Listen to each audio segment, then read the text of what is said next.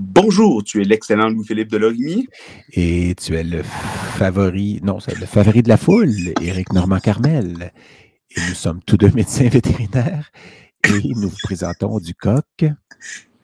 Alan, le balado qui, le balado qui lève le voile. Qui lève le voile sur la médecine vétérinaire et tout ce qui l'entoure. Oui, et cet épisode, Eric, est rendu possible grâce à la participation généreuse de Machine 4771, le studio où on enregistre tous nos épisodes. Et Machine 4771, c'est une agence de production de contenu numérique spécialisée dans la conception, la production et la diffusion de web-séries, c'est-à-dire des émissions ou des capsules en format podcast, audio et vidcast vidéo.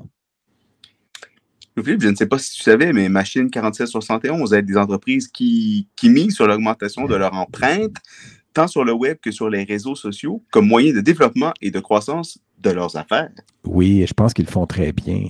Et on les remercie encore. Et aujourd'hui, Eric, pour cet épisode numéro 12 de notre balado du Coq à nous recevons une invitée euh, qui, que je nomme à l'instant même. On dirait que ton, ton, ton, micro baisse. De... Non, non, non, mon micro, mon, mon micro, mon micro est là. Alors, c'est Dr José Denis Robichaud, une médecin vétérinaire épidémiologiste. Raconte-nous brièvement, Eric, de quoi on va parler durant cet épisode-là. Ben, en fait, elle vient de nous parler de son travail comme euh, épidémiologiste et comme vétérinaire conseil dans des euh, projets en santé publique. Et elle nous parle aussi de, son, euh, de, son, de sa vie de nomade, et de sa rencontre qu'elle a eue avec un peuple nomade que j'ai moi aussi le bonheur de, rencontrer. Et puis, elle nous parle ben, de tous ses hobbies assez extraordinaires euh, qui habitent euh, en périphérie de sa profession de vétérinaire. Et comme d'habitude, on passe du coq à l'âne, on parle de tout et de rien, mais surtout de tout. Euh, on parle même de son chien qui a été dans un film, on parle des, des inondations récentes en Colombie-Britannique, on parle elle a beaucoup publié, puis toi, tu es allé chercher évidemment des articles intéressants, quelques, petites pépites. Oui, si vous allez au Vietnam, au Vietnam, faites attention quand vous mangez du porc. Mais on parle de tout ça dans cet épisode-là. Alors, bonne écoute à tous. Merci encore à Machine 4771. Merci à José Et, Et c'est le temps de lancer la petite musique. on y va! Et par le banjo!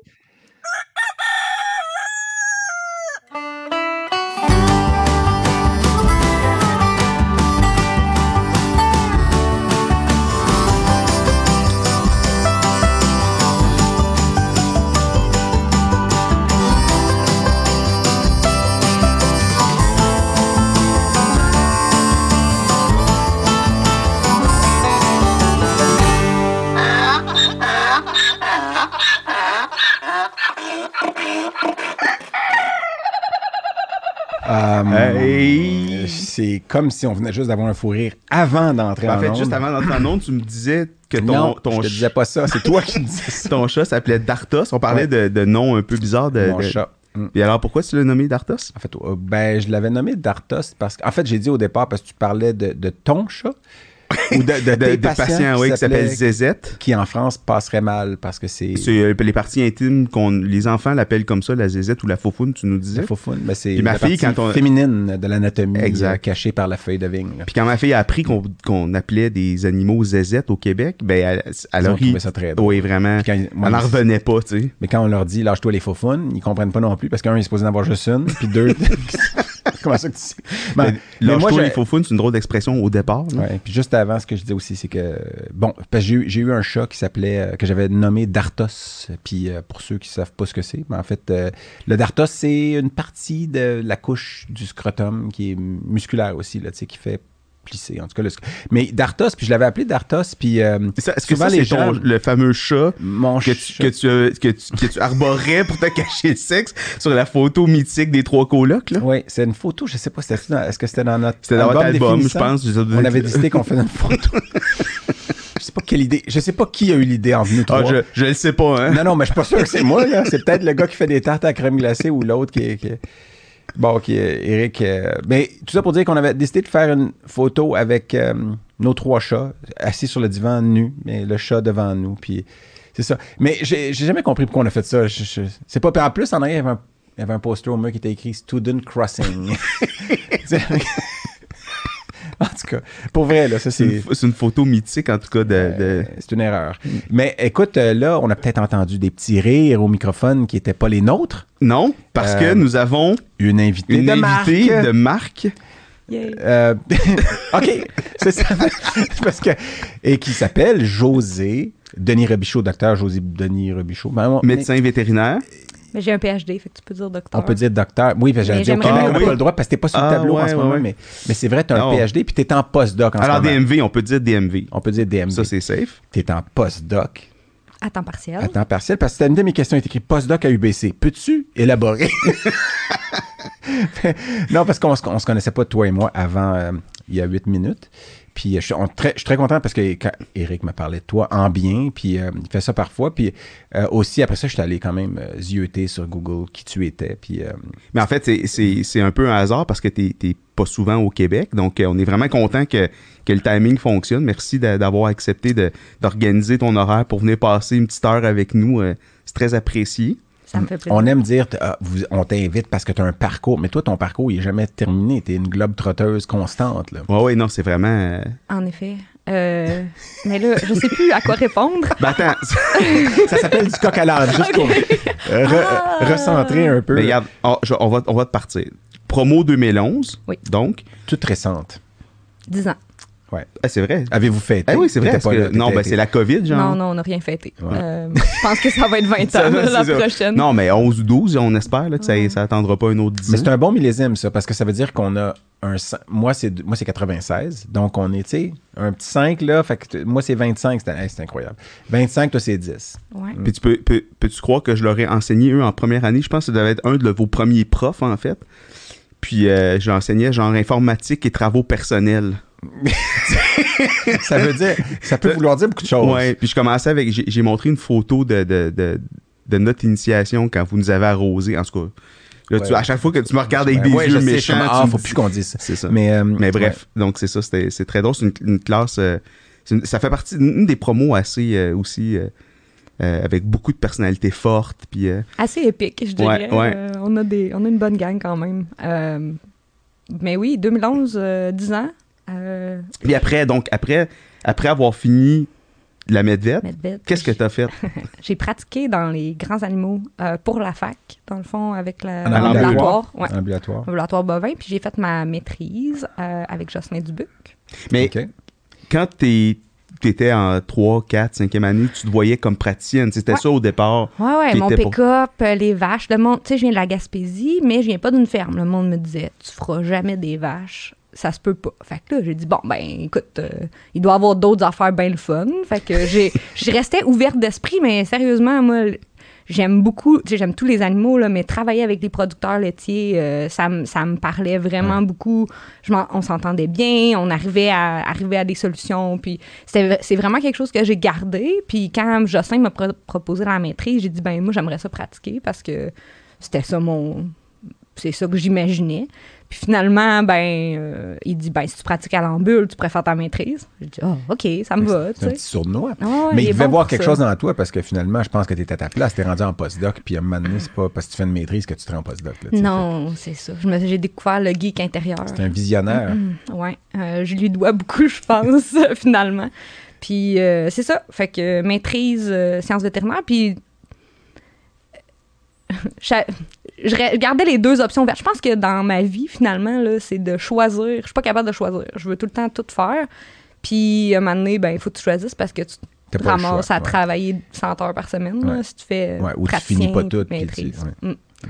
Puis euh, quand je me suis fait offrir un PhD à Guelph, ben j'ai dit ah oui. ça serait le fun, mais euh, j'aimerais ça comme pas pratiquer en même temps parce que c'était Ouais, vraiment taxant. Ouais, Ouais. Ça, ça demande vraiment D'ailleurs, de tu, l'énergie. tu, tu l'as fait en 3 ans, Ouais. ce qui est, qui est quand même pas la norme. Ouais. Donc, tu t'es, été assez euh, À Guelph, ils veulent te sortir en trois ans. Ah oui, ouais. Et Après trois ans, ils disent ben on n'a plus vraiment de budget, fait que t'es mieux de finir vite. Ouais. À moins que tu sois Euh. trop- très bonne pour écrire tes propres, euh, tes propres demandes de fonds. Puis, euh, Mhm. mais euh, t'as Non. pas ce temps-là toujours au PhD pour. euh, Puis tu l'as fait, c'était quoi ton sujet portait puis on pas obligé de pas- Mais oui, je veux dire, c'est parce que moi j'ai regardé, tu as publié énormément pour une petite jeune, là, euh, Ben, beaucoup, euh, au, au départ, en fait, c'est beaucoup la santé reproductive Ouais. des vaches laitières. Exactement. Qui était vraiment ton, ton champ d'intérêt, autant la maîtrise au PhD aussi. Oui, maîtrise, c'était plus en gestion, mais euh, on restait euh, centré de- reproduction. Passer de gestion à gestation. ou en tout cas, juste en Gestation à gestion de la versa, gestation. ouais, Ouais, c'est ça. exactement. C'est Ouais. comme un cercle. D'ailleurs, j'ai vu, parce que là, c'était une note que j'avais écrite là, hier à propos d'un article sur lequel tu étais co-autrice, puis euh, qui a été publié dans Frontiers in Veterinary Science en 2018, puis qui portait sur l'administration intravaginale justement de bactéries lactiques pour essayer de voir si ça réduisait les, les risques de métrite en post-vélage. Puis là, moi, j'étais, puis là, je veux dire, je suis tellement loin de ce que je fais dans ma vie de tous les jours, puis je me disais, ben, la puis là, dans l'article euh, ou ailleurs, j'ai vu que la métrite atteignait jusqu'à 40% des vaches après le vélage, puis j'étais comme, ben voyons, c'est bien élevé. C'est ça que vous avez écrit. Parce que tu me fasses, tu t'as fait une phase de ah, c'est moins élevé que ça ou c'est plus élevé que ça.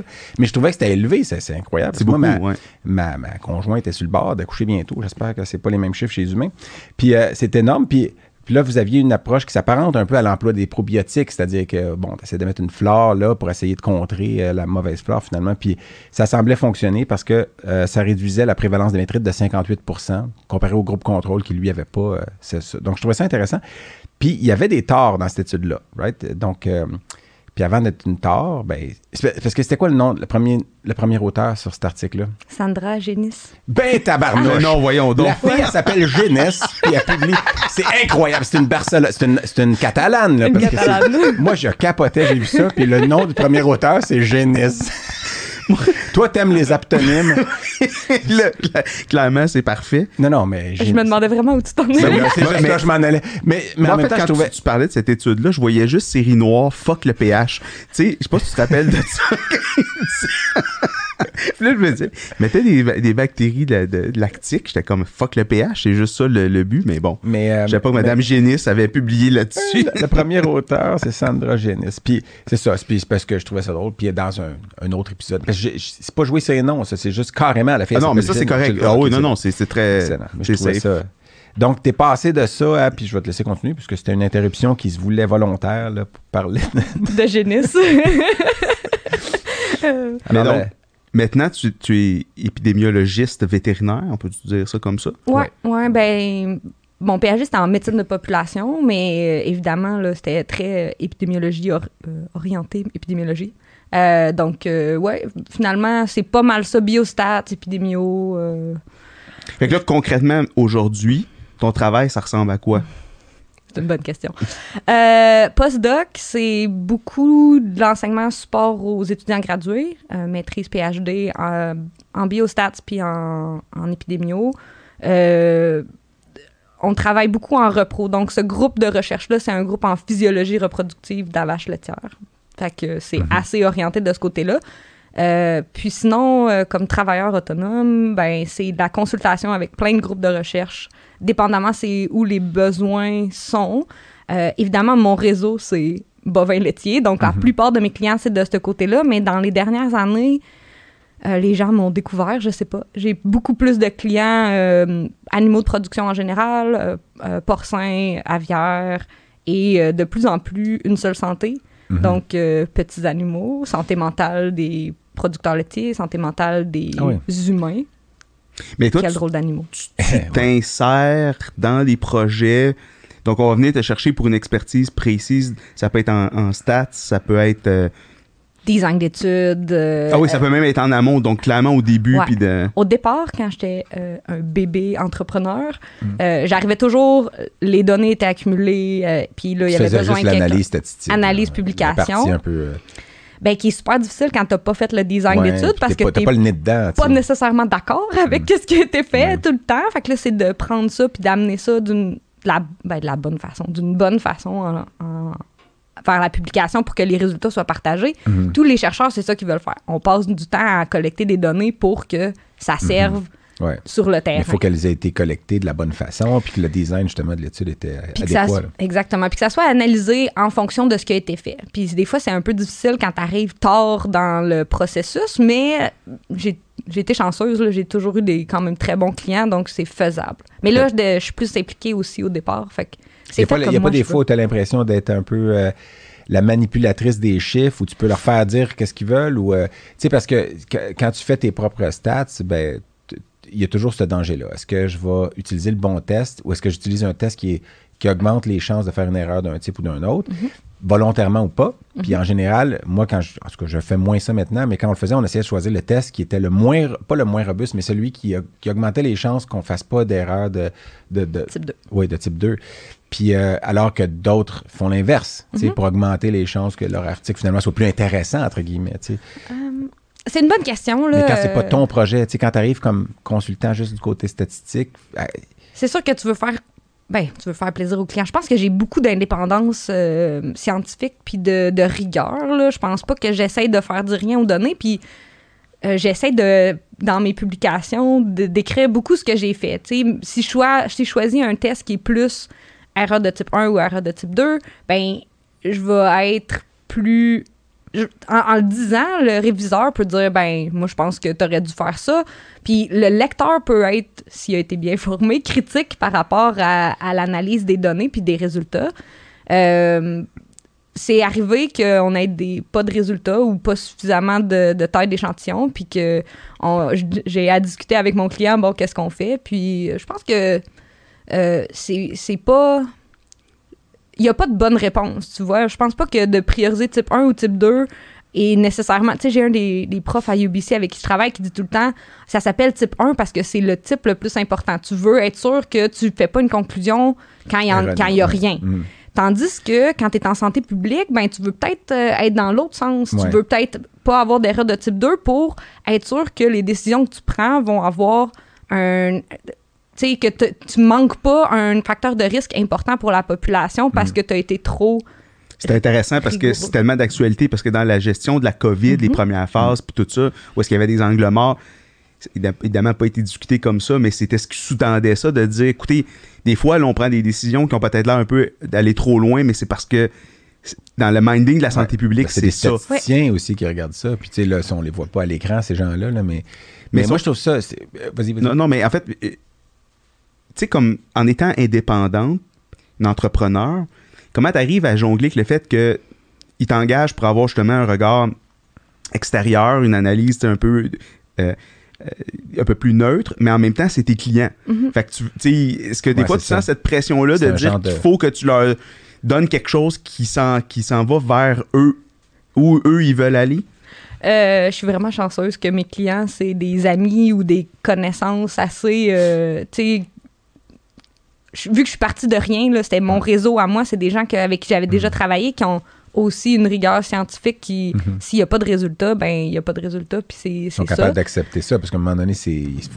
des chiffres, il faut que ça soit des faits. C'est des faits, en fait. Ouais. Tu, peux pas les, tu peux les manipuler un peu, là, puis il y a différents tests que tu peux choisir. Mais, mais toi, quand tu as décidé de faire ça, est-ce que tu as eu quelqu'un qui t'a montré comment qu'il ou elle le faisait ou tu as inventé ça? Parce que moi, dans mon temps, il y avait des gens, tu étais à l'université, tu demandais à telle personne, telle personne, c'est eux qui faisaient tes analyses statistiques, puis ils te chargeaient rien parce qu'ils sont profs, puis ils le font, puis ils vont être sur, ils vont avoir un article avec, ils vont être co-auteurs, puis après ça, dans leur revue annuelle, ben, ils, ils ont un article de plus, mais ils ne demandaient pas un montant euh, nécessairement. Puis maintenant, je, je suis un petit peu à l'écart de ça, mais est-ce que, fait que toi, tu as créé ça ou ça existait déjà? Des...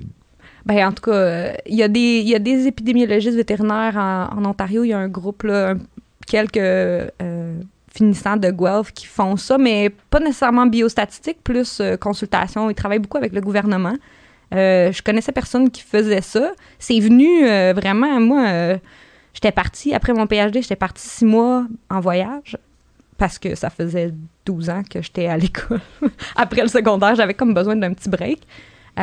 Puis après quatre mois, j'avais comme le goût de faire ça plus longtemps. Puis finalement, ben, je me suis dit, ah, je vais devenir prof de kitesurf.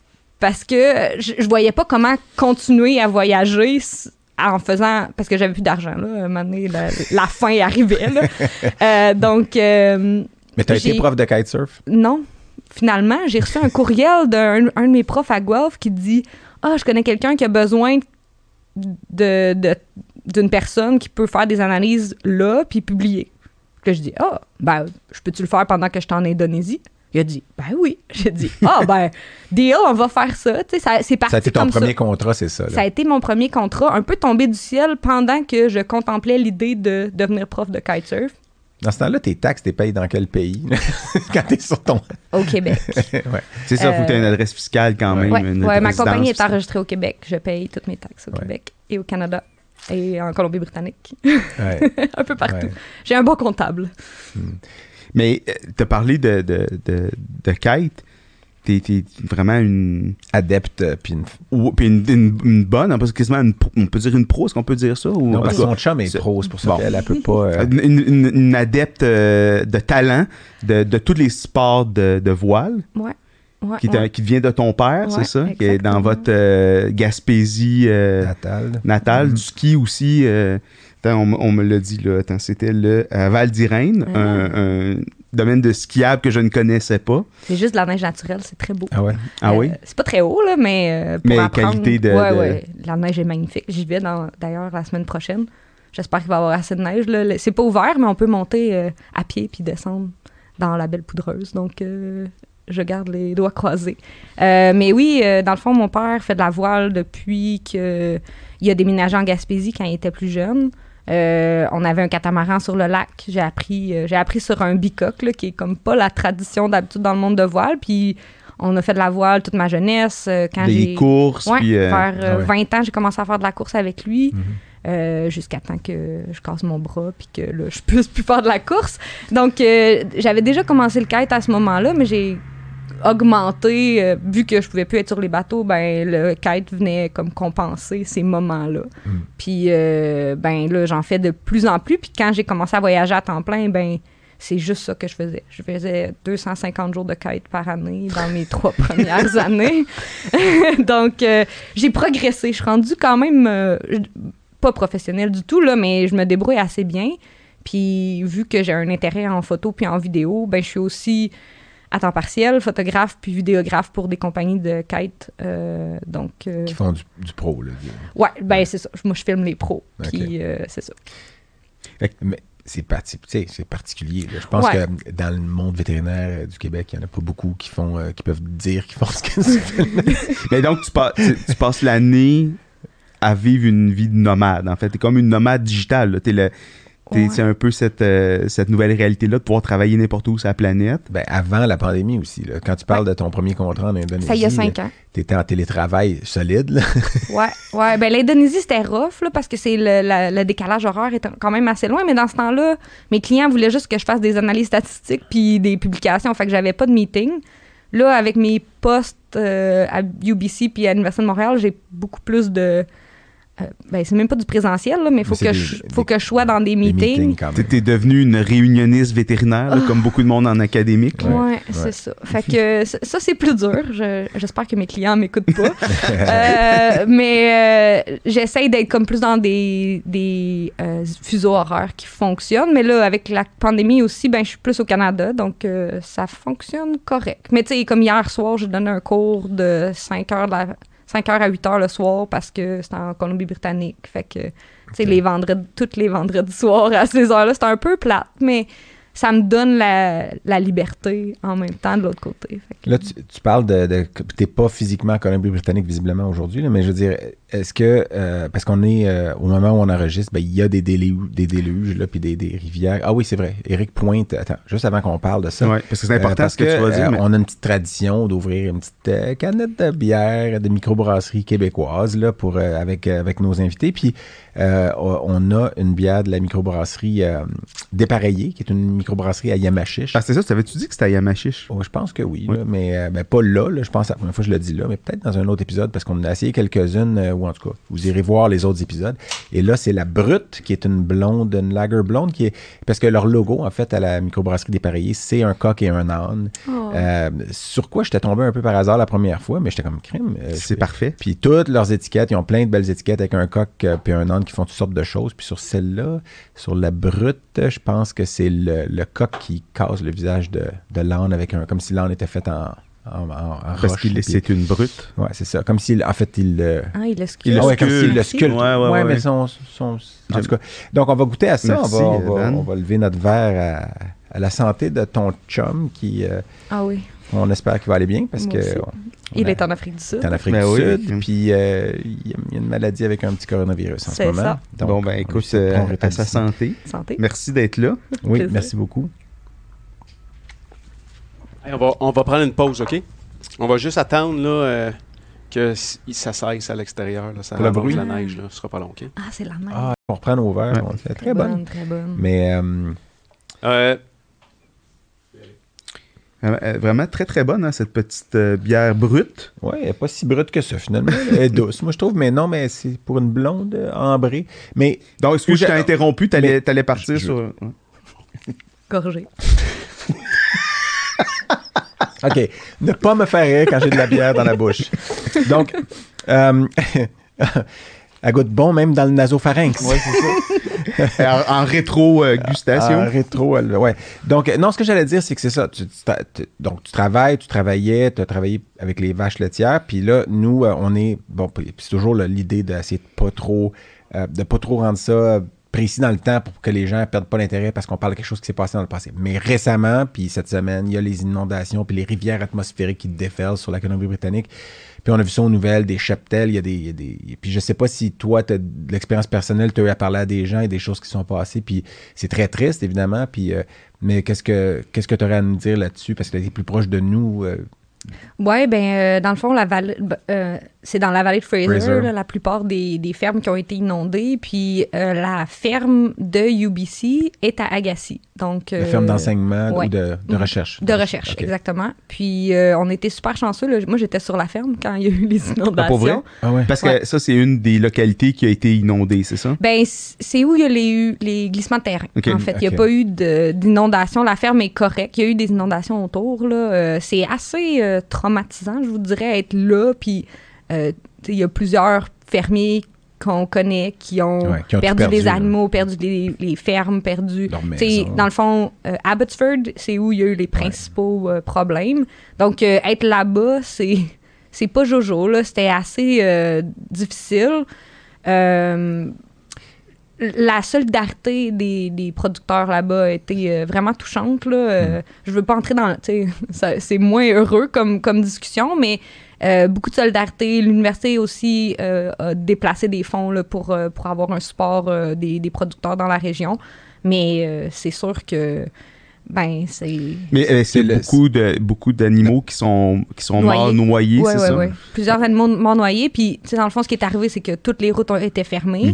Là, il n'y avait plus de grains pour euh, Les tout ce qui est ben, production porcine. Mm. Donc, euh, nous, à la ferme, à UBC, on a coupé le grain complètement sur nos vaches laitières. Fait que la production laitière est partie complètement, mais Tu veux dire, sont tombés. euh, euh, ben, juste sur ils ont- du. ils, ont euh, ta- ils ont été taris. Ça les a taris, c'est Ben, ça? pas tari, parce Mais que ça a c'est. baissé Mais la- ça a baissé beaucoup la production, mais comme ça, on était capable de réorienter euh, le grain qu'on avait sur la ferme vers les productions porcines, au moins pour que les animaux meurent pas de faim, Mm, là, ceux qui étaient en vie.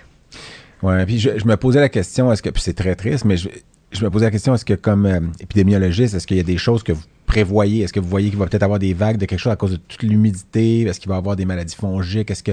Comme quand il y a que- des inondations pour les humains, les- le choléra et autre chose qui Ouais, s'embarquent un peu dans Est-ce ce que vous avez peur à certaines possibles euh, conséquences de ce type-là? Ben, la, la principale euh, pour le moment, c'est euh, l'influenza aviaire, là, qui est quand même euh, beaucoup discutée dans les milieux épidémiologiques. Il n'y a rien, en tout cas, j'ai pas regardé ProMed ce matin, là, mais il n'y a rien qui est sorti encore. Mais oui, euh, c'est c'est discuté. Les groupes de surveillance animale sont, sont évidemment en, en discussion, puis en proaction, je dirais, assez euh, surveillance, être sûr que s'il arrive quelque chose, que ça peut être contenu rapidement. Euh, mais oui, euh, c'est c'est définitivement dans plusieurs réseaux de, de communication. Parce qu'en en, en pensée assez simple, je me disais, il y a beaucoup de concentration de production dans ce coin-là, puis ça devient une grosse soupe où tout voyage, puis l'eau s'infile partout. Fait que je me dis, ben, tu sais, les microbes, les micro-organismes, que ça soit, puis là, je pensais aux maladies fongiques, mais après ça, effectivement, les- tout, tout le euh, reste, c'est ça, devient mhm. potentiellement contaminé. Puis, Oui, parce que même la nappe phréatique peut être contaminée. Ouais. Puis, euh, Mhm. Et Avec je suis sûre qu'il y a des, des alertes de euh, faire bouillir l'eau dans plusieurs euh, des municipalités. Là. Ben, je suis partie, dans le fond, c'est arrivé, puis mon avion était euh, la semaine d'après. Fait que j'ai, j'ai pu quitter entre deux rivières euh, atmosphériques, Mm. mais euh, c'est sûr que ça va continuer à se développer. Mm. C'est fou. J'ai- vu euh, aussi que tu as, été co-autrice euh, sur un article publié dans Journal of Food Microbiology. Parfait, je suis Puis, content euh, que tu en c'est- parles. OK. Non, vas-y. euh, Au Vietnam? Moi, j'étais, oui, au Vietnam. Puis moi, j'étais surpris déjà que, un, j'ai dit tout à l'heure que tu avais publié beaucoup. Puis c'est vraiment hors de mon domaine. Mais moi, j'aime ça des fois aller regarder des choses qui sont, tu sais, qui me destinent. Puis là, je suis comme, OK, je regarde le titre. Puis le titre, je l'ai traduit librement euh, Contamination microbienne et facteurs de risque associés avec au porc acheté dans les magasins, en tout cas du nord du Vietnam. Puis dans l'article, puis là, j'étais comme, OK, c'est intéressant. Puis là, je voyais ton nom parmi plein de noms à consonance vietnamienne. Puis euh, là, les résultats, c'était qu'il y avait 58% du porc était contaminé avec du salmonella. Je suis comme, OK. 6,2% seulement des échantillons rencontraient les critères de contamination bactérielle totale, en tout cas habituelle. Donc, seulement 6,2 passaient. Nord-américaine. Nord-américain. Mhm. Puis, euh, puis des échantillons, euh, puis euh, c'est ça. Puis plusieurs facteurs affectaient ces résultats. Puis est-ce que vous étiez surpris des résultats? Premièrement, c'était ma première question. Ben, moi, oui, là. C'est autres, comme- non. Ben, eux, ils- non, je pense. Ben, oui, puis non, là, mais c'est pas la première étude qu'ils font, ce groupe de recherche-là. Donc, je pense qu'ils. C'était pas tant une surprise euh, de leur côté. La viande au Vietnam, je sais pas si vous êtes déjà allé, elle, elle est servie très cuite. Vous aurez Ouais. pas du porc rosé. Mm. Puis c'est une bonne chose. Moi, personnellement, euh, d'habitude, quand je voyage, je deviens pas mal végétarienne. Ouais. Entre autres pour ce genre d'études-là Ouais. que, que Ben dont c'est j'ai fait partie ou que j'ai lu. Euh, aussi, l'utilisation d'antibiotiques dans Ouais. d'autres pays euh, est vraiment différente. Les critères sont assez différents de ce qu'on a en Amérique du Temps de Nord. retrait, puis... euh, Ouais. Ouais, ou même Ils utilisent le, le gros gun pour la petite mouche. Là. C'est pas... euh, c'est pas toujours... C'est pas régulé, donc... euh, puis c'est pas contrôlé, même s'il y a de l'éducation puis de la, de du transfert d'informations qui essaie d'être fait, c'est pas euh, complètement rendu. Donc, euh, oui, c'est c'est extrêmement élevé, euh, les sais, les taux de du- contamination. les pubs du- des producteurs de porc du Québec avant qui disaient au Québec, le porc se mange rosé. Mhm. C'était la première partie était importante finalement au Québec. là. Parce que, Pas n'importe où. au Vietnam, le porc se mange bien cuit. c'est ça. Il devrait faire le brun tour. foncé, c'est ça. Mais Ouais, c'est drôle brun parce que. Mais moi, je suis tombé aussi sur le, le- le même papier, puis je me disais, ah, tu sais, c'est drôle parce que, puis on en faisait référence au début, tu es parti dans le fond de euh, vraiment de la santé reproductive des vaches laitières, puis maintenant, tu es beaucoup plus santé publique, puis de faire une perspective large. Puis quand j'ai tombé sur cet article-là, j'ai trouvé aussi que tu as écrit un, un- une espèce l'article sur le magazine Nomade, en fait, qui est un peu le. quelques règles de base, tu sais, quand tu veux manger local, parce que c'est vrai que quand on voyage, ça fait partie de l'expérience, hein, de, de, de goûter, puis de. Puis, puis tu sais, même quand tu as la chance de partager le repas de quelqu'un, c'est vraiment, c'est un, un plus dans un voyage. Moi, ça m'a fait penser à une histoire quand je, en 2002, que je voyageais au Maroc, euh, c'était avec le club Aventure, puis euh, un soir, les filles voulaient aller au, au hammam, fait qu'elles sont toutes parties, puis moi, j'étais le seul, le, seul gars du voyage avec le guide, puis on, on s'est dit, on, on va aller se promener dans, c'était, je pense que c'était à Fès, puis on s'est promené dans le souk, puis à un moment donné, on arrête au, au- marché. Dans le jour, on avait été arrêté sur le marché, j'avais vu les pièces de viande pendues avec les mouches dessus, puis tu sais, tu te dis, C'est des mouches stériles. Ouais, oui, définitivement. Cla- ouais, oui, clairement. Puis je m'étais dit, aïe, aïe, aïe, tu sais, il faut vraiment faire attention. Puis le même soir, j'étais dans un petit magasin, dans un petit restaurant avec des, na- des nappes carottées, tu sais. Puis j'avais l'impression, autour, on avait pris un petit peu de bière, puis je me dis, ah, je suis comme sur le plateau Mont-Royal. Puis quand le serveur, il m'a dit, euh, prends un steak, quelle cuisson, j'ai dit, euh, saignant. Puis il m'a vraiment regardé, puis il m'a dit, vous êtes sûr, saignant? J'ai dit, ouais, ouais, saignant. Juste te dire que les 48 heures suivantes ont été un calvaire? Oh mon Dieu. fait que c'est là que je me suis dit, c'est pas parce que t'as une formation en médecine vétérinaire puis tu comprends ce que tu que ça m'a donné. Quand, quand tu- ton inhibition baisse d'un cran, ben tu peux mal finir. Puis c'est exactement, j'ai fait l'inverse de tout ce que toi tu recommandais de ne pas faire dans l'article. Fait que Mais inquiète-toi pas, euh, on, on a payé aussi. euh, à- je me souviens, Madagascar, moi, ça a été euh, une des expériences les plus difficiles en voyage. euh, vu la pauvreté, j'étais comme pas préparée dans ma tête à ce que ça soit le troisième pays le plus pauvre du monde, après euh, le Sud-Soudan puis la République du Congo. Donc, c'est extrêmement, extrêmement pauvre. Ça a été super demandant, puis on voulait encourager les, les locaux. Fait qu'on on allait dans une petite soupe, là, dans une petite place, puis un soir, on revient, puis je j'étais assis, puis là, les filles veulent aller souper. Je suis comme, ah, je pense- je pense que je vais passer ce soir. est-ce que ça c'était le stage quand tu parles en médecine vétérinaire ou c'est après t'étais C'était il y a deux ans. Euh, avant la COVID. Bon, t'avais appris quand même. Ah oui, et c'était euh, On avait une toilette. Ah oui, ça, c'est toujours super. C'était pas assez. C'était pas une. en tout cas, c'est parce que je regarde un show sur euh, Netflix en ce moment qui s'appelle Tout part en fumée. Là. Puis euh, à un moment donné, ils sont dans une salle, ils se font en tout cas. Puis ils sont toute la famille. Puis il y a une toilette, c'est une toilette turque à terre au milieu de la pièce, là, avec le trou. puis ils ont, ils ont envie d'aller à la selle. Puis ils sont comme bon, ben, regardez ailleurs. c'est de pas Eh ben, il y a pas de mur. Non, il y a une pièce, une grande, grande pièce. Puis en tout cas, mais, euh, mais moi, j'ai déjà eu un, un client, puis toi, tu le sais, c'est qui, fait que t'as pas le droit de rien dire, mais qui, était très, qui est très connu internationalement, puis qui a joué dans plus de 200 productions hollywoodiennes, tout ça, puis sa conjointe est québécoise. là. Puis euh, qu'elle m'a conté la fois qu'il est allé à Londres, puis c'était pas parce que la bouffe était pas de qualité, là, il n'y a aucun rapport avec ce que tu viens de raconter, mais euh, il est allé dans un resto euh, euh, indien, puis il y a eu beaucoup de restos de nourriture indienne à, à Londres, évidemment, à cause des, bon, de l'Empire britannique, tout ça. Puis là, il dit Ah, faites-moi tel plat, mais faites-le le plus épicé que vous pouvez. Puis là, le, là, le- le serveur dit Euh, Vous êtes certain parce que c'est peut-être pas une bonne idée. Puis, je vous le puis tu sais, il le reconnaît parce qu'il a un visage très caractéristique, facilement reconnaissable. Puis il est dans plein de. Puis il dit Oui, oui, oui. Puis là, là, ils vont, ils, pré- ils préparent le plat, ils reviennent, puis là, ils mettent l'assiette devant lui. Puis tous les employés de la cuisine sont dans la fenêtre à regarder, comme il va-tu le manger? Puis euh, il prend une première euh, bouchée, puis tout de suite, sa face vire rouge, tu sais. Puis là, sa, femme le voit, puis elle dit Ben là, chérie, tu peux, t'es pas obligé de finir l'assiette. Il dit J'ai pas le choix. Il dit Regarde à 3 heures. Ils sont tous en train de m'observer. Puis là, tu penses que demain, ils vont dire Eh bien, telle personne n'a même pas été capable de terminer son assiette. Je vais terminer l'assiette. Il a mangé toute l'assiette. À chaque bouchée, il se détruisait. Ah, c'est sûr. Puis- Ben, imagine le Après ça, lendemain. ils sont sortis dehors, puis il a dit, il a dit au taxi, à l'hôtel Stat, puis il a été dans la chambre de bain pendant trois jours à pleurer parce que ça faisait aussi mal à sortir. Puis elle, elle me raconte ça, puis elle dit Ah, c'est le petit côté macho des J'étais comme Non, moi j'aurais j'aurais arrêté après la Ah oui. première bouchée. Là. Mais bon. Mais à, à Londres, les restaurants indiens sont épicés euh, correctement. Ben, Genre. Comme vrai- en Inde. Ouais, Pas ça. comme au Québec. Non, c'est ça. Mais il y, y en a souffert. Euh, mais tu sais, ma, ma- petite introduction que j'avais écrite, là, Ouais. que je t'avais pseudo caché que j'ai- Bon, la raison pourquoi c'est un. Je t'ai dit que c'était pas un pétard mouillé, mais c'est parce que. Y a Non, tu quelqu'un- m'as dit que c'était un pétard Ouais, mouillé. mais c'est parce que je peux pas dire ça. Parce que moi, il y a quelqu'un qui m'a. On a, on a comme lancé les vidéos de notre show. Puis je me suis dit, je vais parler quand même.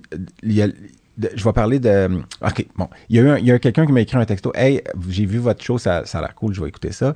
Puis c'est Alexandre Laporte, qui est médecin vétérinaire sur la, la couronne nord, euh, que tu connais peut-être, non, mais il- dans vos années, là, en tout cas, mais peut-être un peu avant toi. Puis euh, qui me dit, hey, tu sais qu'est-ce que ça veut dire l'expression sauter du coq à l'âne, puis d'où ça vient? Fait que là, il me l'a envoyé, puis effectivement, puis c'est pour ça, je dis c'est un peu mouillé parce que quelqu'un a écrit un peu la même histoire hier. Ah, ben Michel l'a écrit. Michel. Ouais. Mais l'histoire, c'est que d'où vient l'expression sauter du coq à l'âne? Puis, on voit la bière aussi qui a ça dessus, mais ça signifie, bon, passer brutalement d'un sujet à un autre, ce qu'on a tendance à faire quand même. de façon assez euh, de, de main de maître. là. Sans transition ni liaison. C'est spécifié. ça, c'est D'après la moi, c'est nous qui a écrit cette définition. Puis euh, là, ils disent, euh, cette locution, ça, c'est dans, dans le Figaro. Cette locution a une histoire qui mérite d'être racontée. Il n'existe aucune explication réellement satisfaisante de la présence des deux animaux dans cette expression. Puis il y en a qui la font remonter au conte des frères Grimm, les musiciens de Brême, là, euh, qui date de 1815. Puis moi, je me rappelle de ça, j'avais un, un petit 45 tours quand j'étais jeune. là. Ça, ça me trahit un peu mon âge. Mais Fisher Price, hein? euh, puis euh, ben, j'avais oui puis il y avait il y avait des, des- il y avait des petits disques de Disney puis il y avait la tune les musiciens de Brême tout ça puis dans cette, là il y avait il y avait quatre animaux il y avait un âne un chien un chat un coq puis le, le coq montait sur le dos de l'âne pour crier puis le l'âne kickait les brigands qui rentraient dans la ferme tout ça bon mais ils disent Puis que la c'est clochette qui, tu sais, quand tu tournais la Ouais, page, la, là, la clochette, exactement. Ça ne nous rajeunit pas. Euh, J'avais mais- ça, moi aussi. Tu connais ça toi aussi? Ben, c'est correct, je les ai encore. Puis je me dis, mon fils va les écouter, c'est le même. Puis, euh, mais en réalité, il y en a qui disent que c'est probablement pas ça. Euh, donc, ça, ça signifiait peut-être sauter du coq à l'âne, signifiant alors passer sans transition d'une extrême à l'autre. Mais ils disent qu'on trouve la trace de l'expression dès le 14e siècle euh, sous la forme saillir du coq à l'âne, A-S-N-E. L'âne, L-A-S-N-E.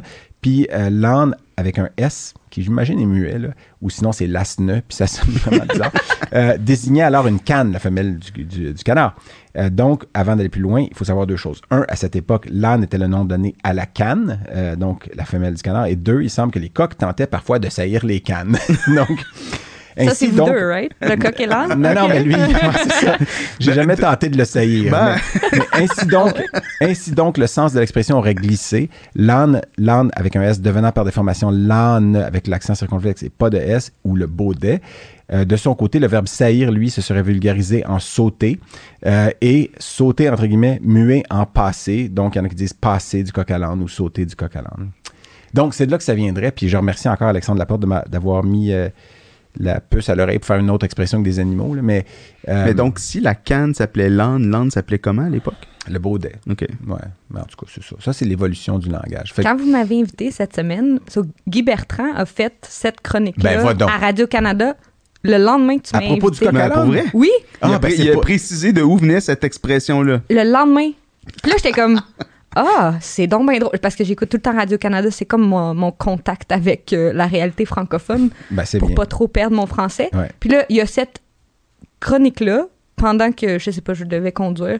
Puis j'étais choquée. Puis là, je vois euh, le commentaire euh, ce matin sur votre page fa- Facebook. C'est là, ben là, vous pourriez mettre la référence. tu sais, la, la scientifique un peu euh, euh, sur les bords. Mais, mais connaissant Michel, il a probablement cherché lui aussi parce que c'est son.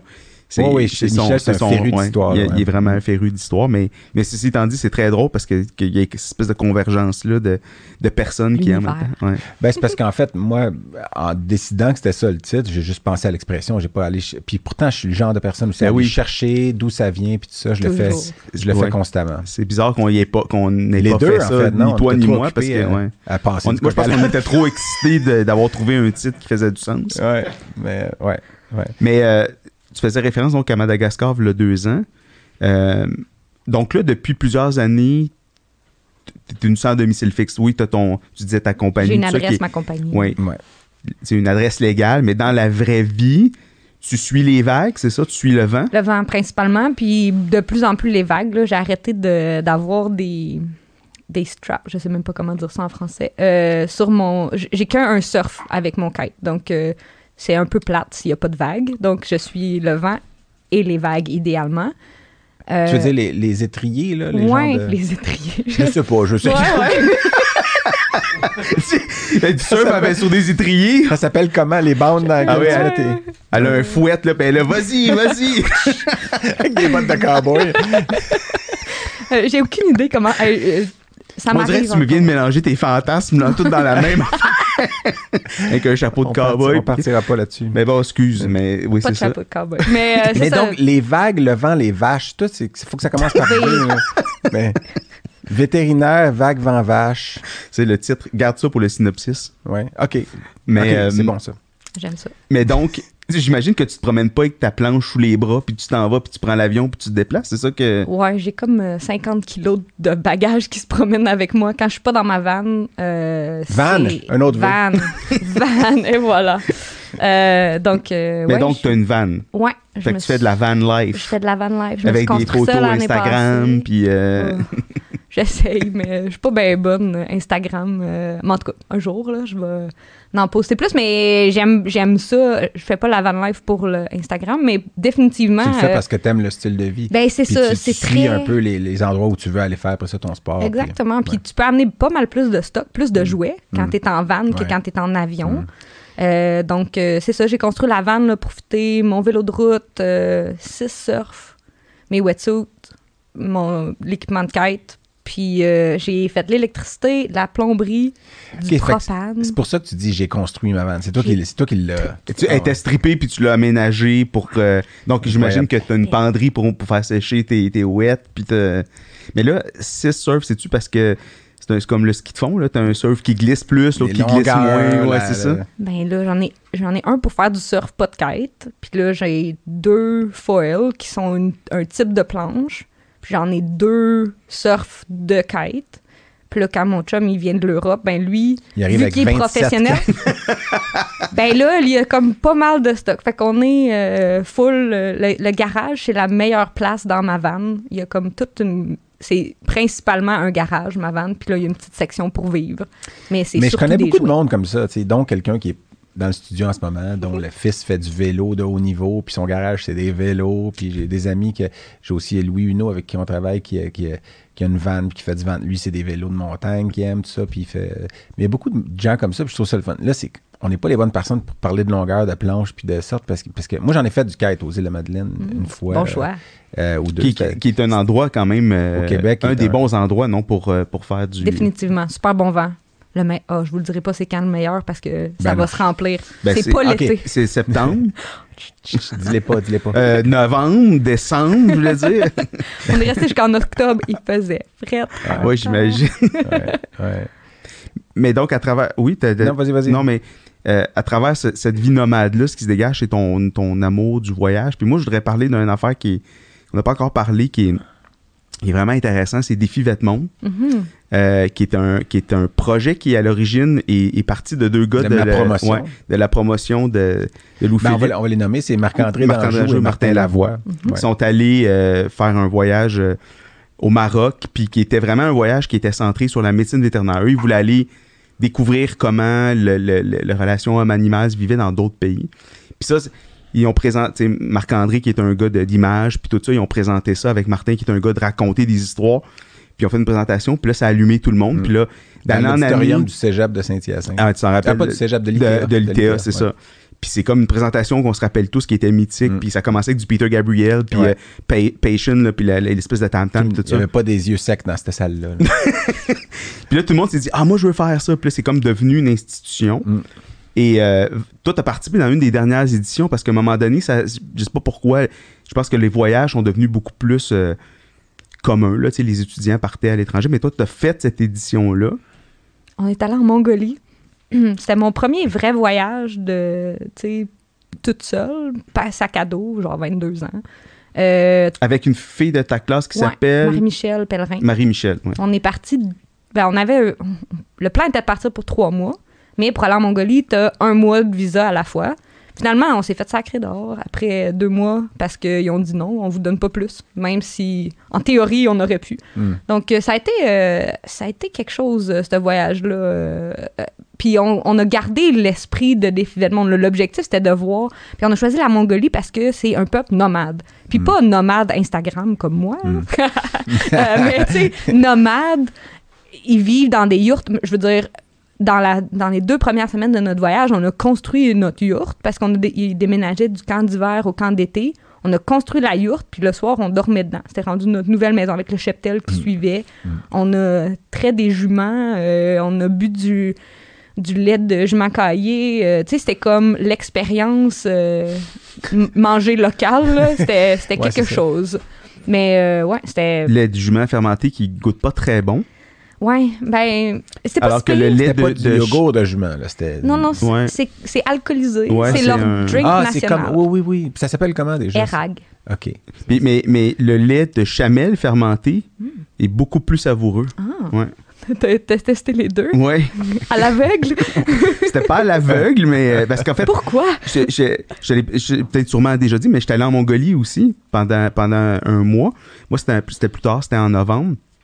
C'était hors de la saison euh, touristique. Puis euh, pour se promener, nous, on voulait, j'étais avec ma blonde, euh, Chantal, qui est vétérinaire aussi.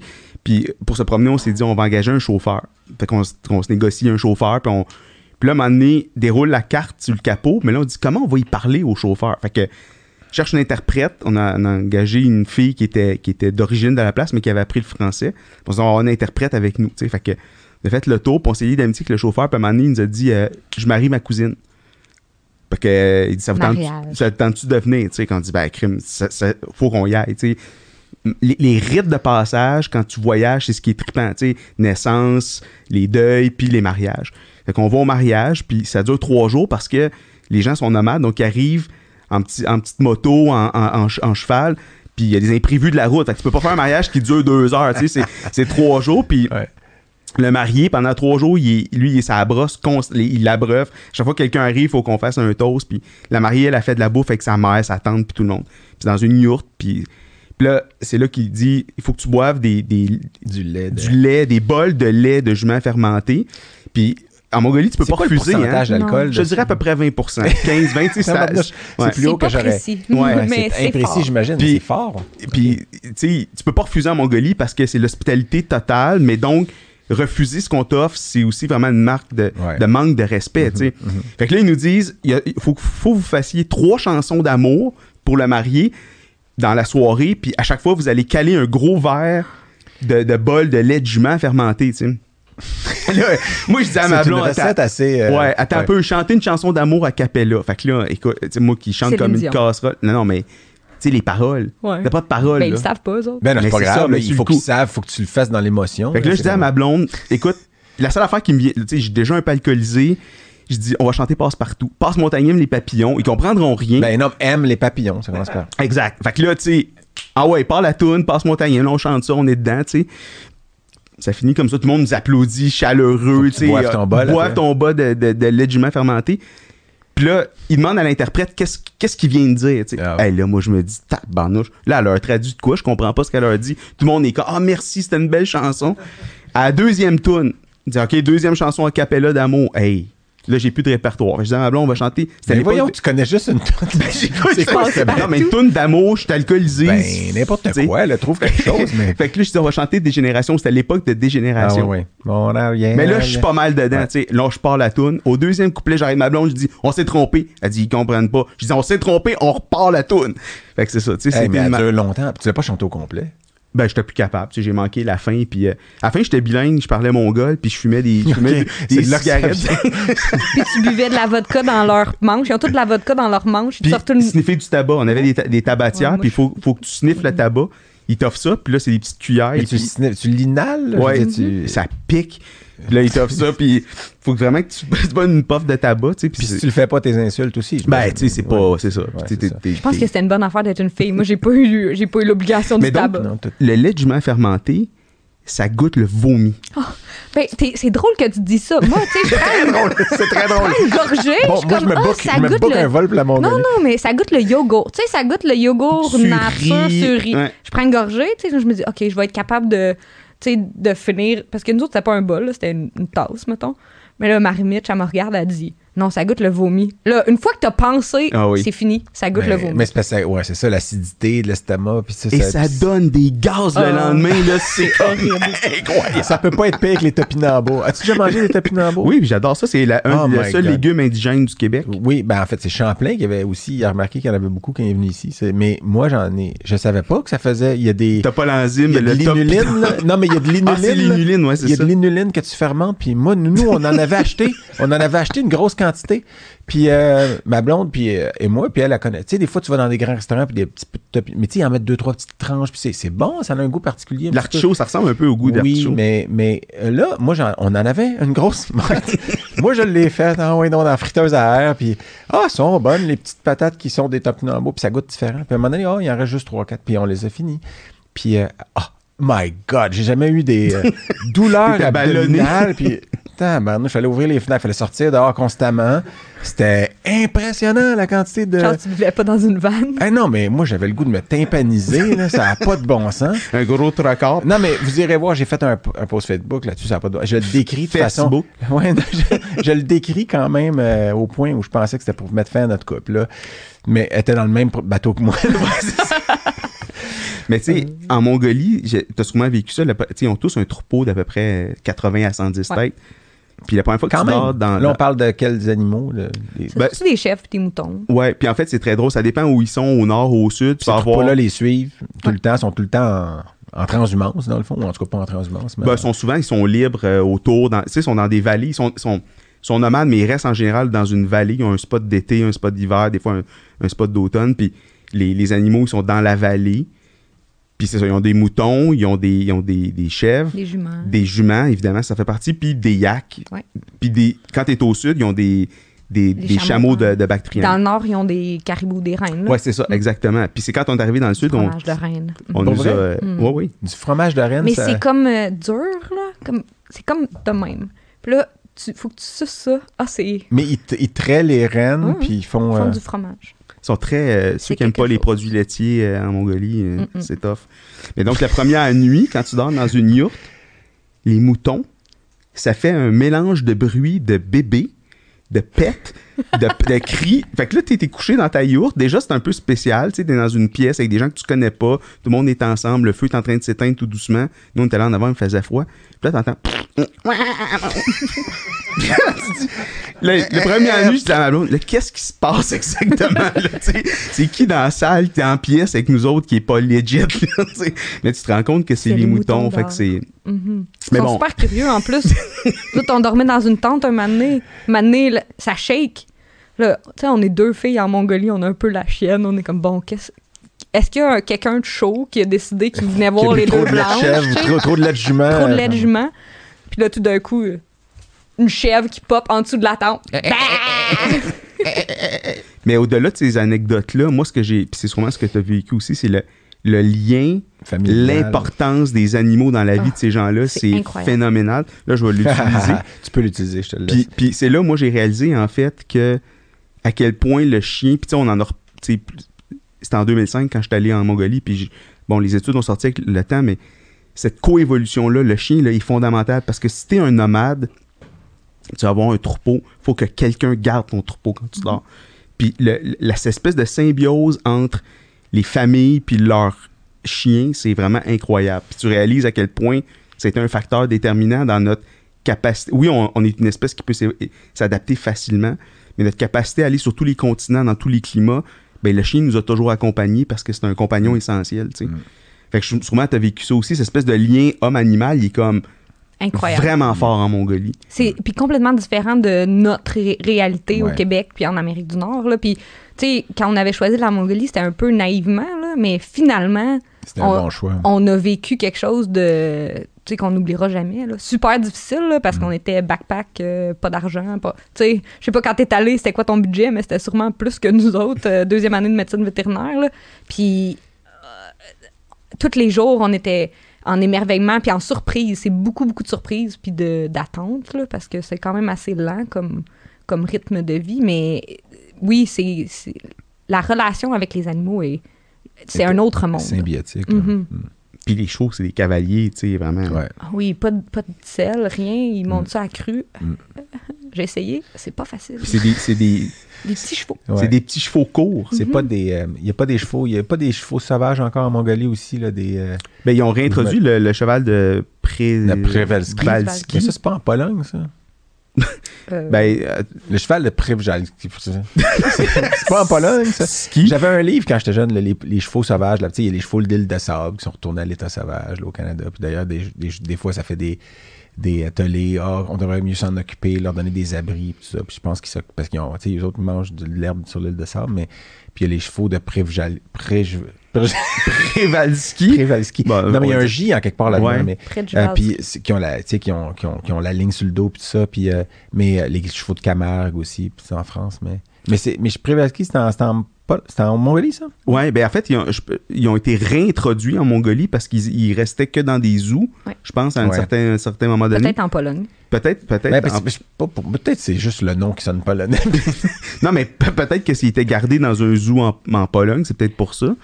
Puis ils ont réintroduit, il y a un parc là où ils les ont réintroduits dans, dans le zoo. Peut-être vous êtes On allé est aussi. allé. Oui, évidemment. Fait que oui, non, ça c'est c'est intéressant parce que c'est une espèce quand même euh, qui doit être différente. J'imagine que génétiquement, ils sont peut-être pas exactement comme des chevaux euh, modernes. Ouais. Puis je me demande encore, tu sais, ça fait longtemps, là, mais je me demande, euh, ils ont probablement aussi évolué différemment en étant dans des zoos seulement que tu sais, le, Oui, le original. Là. Mais euh, oui, je pense que c'est des chevaux assez différents. Puis c'est des très petits chevaux, mais tous les chevaux en Mongolie, pas juste les, les, les chevaux sauvages, là, sont assez de petite taille. oui, c'est des chevaux trapus puis qui, qui sont capables de- de- de- d'aller dans l'hiver puis dans. Ah non, j'ai pas rapport c'est c'est ça, c'est le cheval de Przewalski puis il y a pas de J, il y a un Z par exemple, mais c'est P R Z E W A L S K I. Mais c'est vrai que ça sonne polonais puis euh, puis sinon l'autre nom c'est TAK en mongol, T A K H. TAK. J'avais oublié ça. Mm. Puis c'est Ecus cabalus là, tu sais. Donc euh, Donc c'est la même chose en fait. ouais, mais C'est un cabalus. C'est une morphologie euh, plus rustique. Vas-y, vas-y. Il y a une autre affaire que j'ai euh, j'ai vue. T'as participé à un film? T'as Bon. participé à un court métrage. Ben, en fait, Mon chien a Martini. participé. Mais oui, mais c'est pas moi. Martini. Ouais, mais attends, t'es au dog handler. euh, Ouais, c'est ça, t'es au handler. générique comme étant la. la- Wrangler, je pense. qu'il Ouais, c'est ça. La... Oui, c'est ça. Dog Wrangler. Ça m'a bien fait rire. Comment c'est arrivé? C'est un. Puis, Attends, mais c'est quoi le film là Vous irez voir ça, c'est Trophée. Euh, attends, j'ai le, ré- le C'est réalisateur. pas mal gore. C'est Rémi Fréchette, 2000, euh, 2013. C'est- En fait, c'est parce que en, en te googlant dans IMDB, je vois euh, que t'as fait, t'es dans un film, je dis que le trophée. Oh oh. je dis wow, t'as peu.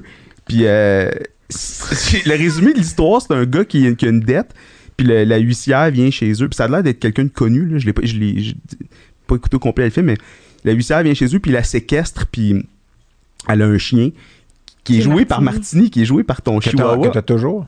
Ben, là, comme nomade, Martini a dû vivre avec son père. Euh, mais je vais aller le chercher Mais- la semaine prochaine. Mais il est en Afrique du Sud en ce moment? Non, non, au Québec, à Montréal, dans le Vieux-Port. C'était une garde partagée. Maintenant, il y a la garde au complet. OK. Ah non, mais on parle de. OK, je sais qui on parle. non, mais je viens d'avoir un flashback. Là. Mais en tout cas, vous irez- t'es- Mais- t'iras voir ça, Trophée. Puis le tro- puis Trophée, c'est Martini. Il était très bon. C'est un chihuahua de pas de sacoche. Mais pour le film, il fallait qu'il soit un chihuahua de sacoche. Il y a même une petite jupette un Ouais, moment donné. ouais, ils puis, l'ont euh, ils l'ont, euh, mais le film, c'est un long métrage, là? Non, c'est un court métrage. Un moment donné, là, il était splashé de sang parce que c'est- c'est quand même assez euh, intense comme film. Puis moi, j'ai pas tout vu les scènes. J'ai vu le film final, là, mais quand on participait, tu sais, on voyait juste les moments où il était plein de sang, fallait qu'il pleure. Là, fallait que je fasse pleurer mon chihuahua sur demande. C'est pas si difficile finalement. Ils sont assez euh, chialeux comme animaux. T'as réussi à le Ouais. faire pleurer au- Ouais. au, bon, euh, Trophée, au c'est bon le moment. titre du film. Ouais. puis C'est pas le nom du chien dans le film. Ouais, c'est le nom ah, du c'est chien. le nom du. ah, fait que OK, quand même, là. Ouais. On n'y est plus, là. C'est c'est la, la vedette. Puis maintenant, il y a quel âge, Trophée? 10 ans. Mais s'appelle Ben, pas Trophée, Martini. là, Martini. Martini, 10 ans. On l'a eu- en 2011. Ah oui, c'était un jeune, C'était euh, un jeune chien un jeune bébé au moment où, euh, Ouais, il était pas. ben, où il est de- devenu une vedette de cinéma. Ça y est monté à la tête. Il a les plus belles dents selon. euh, Ça a pu y sortir de la tête par ses fontanelles ouvertes. Mais là, Pascal, il m'a dit qu'il n'y avait pas les fontanelles ouvertes. non, non, mais Il ouais, cas. pour ceux qui sont pas dans le domaine vétérinaire, les fontanelles, c'est. Ils ont, tous, les- ils ont les- tous un peu d'hydrocéphalie quand même. Les chihuahuas, ils ont tout le temps, ils ont tout le temps un petit trou, on peut leur sentir les méninges. là. Bon, là, tu vois, j'ai Mais, euh, l'Association des Chihuahuas du Québec qui nous écrit Oui, pour dire qu'elle n'est pas d'accord avec ce que tu Il y viens a de Mathieu dire. de Belleuil qui nous texte que ça fait longtemps qu'on n'a pas parlé. Ouais, on a Qui nous fait- on a dit, pas eu de nouvelles de les Mathieu. chihuahuas, arrête de parler Louis-Philippe. Ta voix me tape sur les. gosse. Euh, ta voix me gosse, elle me tape sur les Ouais, nerfs. c'est ça, parce que je m'en allais dire. C'est un peu bizarre comme. Ouais, mais ta voix me gosse. Mais euh, est-ce que toi, tu avais plein d'autres choses à dire, Eric? Parce que je regarde le temps qui file. Puis toi, t'en as? Non, moi, j'ai. Non, ben oui, mais ça n'a aucun, ça aucun rapport à ce que j'avais. Puis c'est même Ça pas quelque chose du que coq à l'âne. Non, mais c'est parce qu'en fait, je savais que tu avais travaillé avec les bovins. Puis là, hier, je cherchais. Puis là, j'ai- ah oui, j'avais vu ça que je trouvais intéressant. Puis c'est- mais parce que ma conjointe est enceinte. Puis je sais, bon, je pense qu'elle va accoucher par les voies naturelles parce qu'il est prêt. Il a la tête en bas. Puis tout. Là. Puis c'est d'ici euh, quelques. Ça, ça, c'est dans pas longtemps. Mais je me suis demandé d'où ça venait le mot césarienne. Puis je sais pas si on nous l'a appris Hmm. dans le temps, ça. Est-ce que tu sais d'où ça vient le mot césarienne? Pourquoi on appelle ça une césarienne? Ça doit être parce que c'est un César, le premier qui l'a fait. Non, mais c'est parce qu'il y en a qui disent que c'est ça. Puis en fait, il y a, il y a toutes sortes de- de- de- d'hypothèses. Puis il y en a une qui disent, ben, la première hypothèse, ça, ça vient de cédare, C-A-E-D-E-R-E, cedare, qui est qui, cedere, qui veut dire couper. Il y en a une autre qui, qui dit que ça vient de la loi qui Le, le- le- texte romain qui légis- légalisait l'opération, c'était le lex regia, mais après la chute de la royauté... Attends, la- mais moi, je, je peux juste t'arrêter pour, Pourquoi pour qu'on pense? Non, non, non, ça, ça, c'est correct. Juste qu'on pense deux secondes quand tu dis que les Romains, faisait des à l'époque, là, faire Ouais. une cés- Non, non, écoute, je vais, je vais y arriver. là. C'est capoté, C'est pas, exactement ça qui arrive. pas d'anesthésie, pas d'analgésie, pas de bistouri, pas d'asepsie. Il y en a juste un des deux qui survivait. OK. Quand il y en a un qui survivait. Le bébé. C'était le bébé. Fait que, mais ça, c'est tout expliqué parce qu'il y a, un- il y a un- il y a un- moi, le texte que j'ai trouvé, puis c'est une brève histoire de la césarienne, puis ça a été publié dans la revue La lettre du gynécologue en avril 2007. Mais il y a une thèse complète d'un étudiant vétérinaire de Lyon en 2011 qui parle de la césarienne du côté vétérinaire. Mais, Est-ce que tu as son nom par hasard? euh, oui, mais je l'ai, je l'ai pas ici. là, Des fois que ce serait quelqu'un qu'on connaît. ah, possiblement. Mais, euh, non, mais son nom ne disait rien, moi, Ok. je pense, en tout cas. Mais euh, la seconde hypothèse, donc, c'était le texte qui légalisait l'opération, c'était la Lex Regia. Puis, après la chute de la royauté, l'avènement des Césars, cette loi fut, fut nommée la Lex Cesarea. Puis, euh, donc, c'est peut-être là que ça viendrait. Puis, sinon, la troisième hypothèse, c'est que ça vient d'un mythe historique. Puis que César, euh, il y en a un qui aurait dit que César était né par voie abdominale. Est-ce qui serait pas vrai parce que sa mère était vivante quand il était adolescent. Puis après ça, oui, ça c'est quand on parle de Jules César, mais il y avait un autre César avant. Puis en tout cas, l'histoire est complexe. Puis finalement, euh, finalement, on le sait pas. Mais tu me ça s'appelle la césarienne. C'est quand même. Fait que Non, là, non, tu te sens moins mal de pas l'avoir su, c'est ça? Ah, Non, mais c'est parce que, je- quelque chose parce que le document sait. dure quatre pages. Là, je vous ai lu le premier paragraphe seulement. mais il y a toutes sortes de, il y a toutes sortes parce que le- il y, y en a euh, dans le Moyen Âge, ça se faisait aussi. Puis souvent, là, il y a eu la, la, la- la religion qui a affecté le geste, parce qu'à un moment donné, c'était la seule raison pourquoi il voulait le faire, c'était que si la mère mourait, puis le bébé avait pas été baptisé, euh, Il avant de ben, il fallait ce soit dans le cimetière commun, mais s'il sortait puis il pouvait le, le baptiser avant qu'il meure ou qu'il demeurait vivant, ben là, euh, il pouvait être enterré dans un cimetière euh, chrétien. Puis ça. Fait qu'il y avait des raisons qui étaient purement religieuses dans ce temps-là.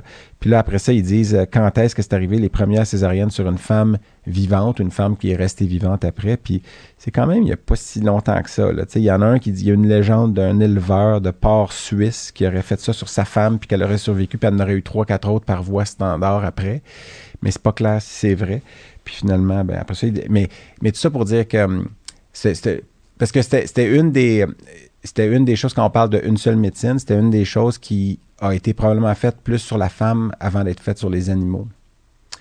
Alors que maintenant, je sais bien que les producteurs de, de bovins, mettons, en- les, les- les vétérinaires belges, là, eux autres, c'est les meilleurs pour faire des césariennes à cause des blancs bleus belges, là, qui sont encore très. Mais parce qu'on a sélectionné avec le temps des, Des races des- qui sont. des- dans certaines races, des Ouais. individus qui sont pas capables d'accoucher par les voies naturelles, Par les voies de, de naturelles. veiler, dans ce cas-là, par les voies naturelles. Mais en tout cas, je me disais juste, je me suis dit peut-être que. Tu, tu vois, puis en fait, là, moi je me disais ça doit être parce que Jules César, mais tu sais, c'était pas logique de penser comme ça parce que ça voudrait dire, en tout cas. Mais c'est ça. Fait que c'est toutes sortes de théories. intéressant. Moi, je, je vois que le temps est, est- est écoulé, mais je voulais juste finir en disant, parce que ça, je trouve que c'est une- quelque chose d'intéressant. Tu as été une des premières boardées du collège de médecine préventive. Ah ouais, j'ai vu ça aussi. Ouais.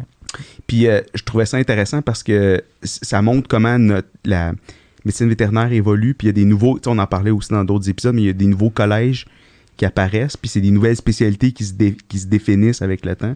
Fait que je trouve ça intéressant de souligner en fait que tu as été une des premières à avoir cette spécialité-là de façon officielle. Merci. Ça, bon, vous êtes dans des collèges aussi, là, c'est quelque chose. Euh, mais euh, je pense que c'est un collège qui a beaucoup, de plus en plus de pertinence, euh, une seule santé. Mhm. Puis ces, ces trucs-là, c'est, c'est, c'est un collège américain, puis il y a un collège européen aussi. Je pense peut-être un Australien, mais Mhm. je suis incertaine de celui-là. Puis c'est que de plus en plus, il y a de- des vétérinaires à l'intersection santé publique, santé animale, santé environnementale, puis Mhm. d'avoir cette espèce d'expertise euh, euh, dans tous les domaines ou dans plusieurs domaines, puis d'être capable de communiquer. Je pense qu'une seule santé, là, la principale euh, conclusion, c'est d'être capable de se parler, Ben c'est ça. puis d'avoir cette espèce de- d'expertise commune, puis d'être capable de faire les liens.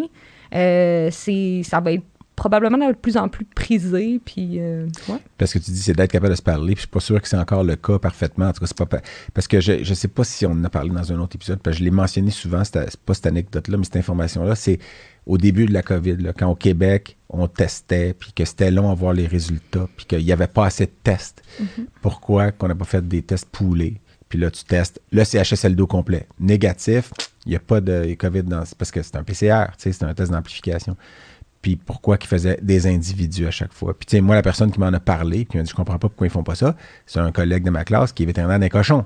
Parce que les autres, c'est ça qu'ils font. Tu testes, tu, tu- tu fais un test poulé de... de tu sais, puis je comprends pas. Puis là, je me dis, ben, les vétérinaires qui font ça, eux autres, ils devaient tous se dire ça. Pourquoi ils font pas des, tu sais, ils prennent, ils ont pas assez de tests, mais tu fais un test. Puis, Puis Mais en se en- parlant, euh, tu comprends aussi des choses. tu sais, On parle beaucoup avec la santé publique aussi, puis ils ont pas les mêmes approches. Nous, on est souvent en santé animale, on est plus comme l'approche la plus probable, tandis qu'en santé publique, ils font l'approche la pire. Puis ils prennent leurs décisions souvent en vision de la qu'est-ce c'est quoi le pire qui va se passer. Donc la façon de prendre les décisions même, tu sais, de faire des tests poulés ou de ils vont aller d'angles différents parce que ils voient les choses vraiment différemment. Puis en ayant des contacts, puis en ayant des relations avec d'autres professions, ben ça peut élargir les horizons, puis de dire ah ben tu sais on pourrait l'essayer comme ça, puis de mais je pense que ça, ça va venir. Puis de plus en puis je dis qu'il y en a pas là, pas tout, il y a de plus en plus de communication entre les, les différents secteurs, puis il y a des gens qui ont des excellents canaux de communication. Euh, faut juste euh, aller encore un petit peu plus loin, puis le standardiser, j'imagine, d'avoir quelque chose de plus fréquent. On a vu, il y a des pays pendant la COVID qui ont intégré des vétérinaires sur leur équipe. Mhm. L'Allemagne, la France, La qui ont... Le Canada, le Canada. Le Canada Ouais. aussi, Oui, oui, bon. oui. Fait que c'est ça. Fait que je pense qu'à un moment donné, ça, ça va devenir plus usuel d'avoir des, des équipes multidisciplinaires qui, qui incluent des vétérinaires. Définitivement. Bon, écoute, merci, euh, merci pour ce temps passé avec nous. euh, Merci infiniment. Merci. D'avoir euh, sauté l'âne, euh, quoi, passé du coq à l'âne. Non, mais c'est sauter ou passer du coq à l'âne. Ok, ok. C'était pas saillir. Oui, ça y est. Oui, mais c'est ouais, c'est ça. Non. c'est ça y est, en tout cas, ouais. Ça ira, on. Ouais. Fait que bonne, euh, bonne continuation. euh, Merci. bon retour, euh, Bon retour, en bon, Colombie-Britannique. Puis bon, euh, Bon van life. euh, pérégrinage, ben, en ouais, tout cas. pèlerin- Péri- pèlerinage. en tout cas. Pérégrination. Péri- pérégrination, pèlerin- ouais, c'est ça, voilà, merci. Merci infiniment. Plaisir. Merci à vous. Plaisir. Partagé. Ouais, tout à fait.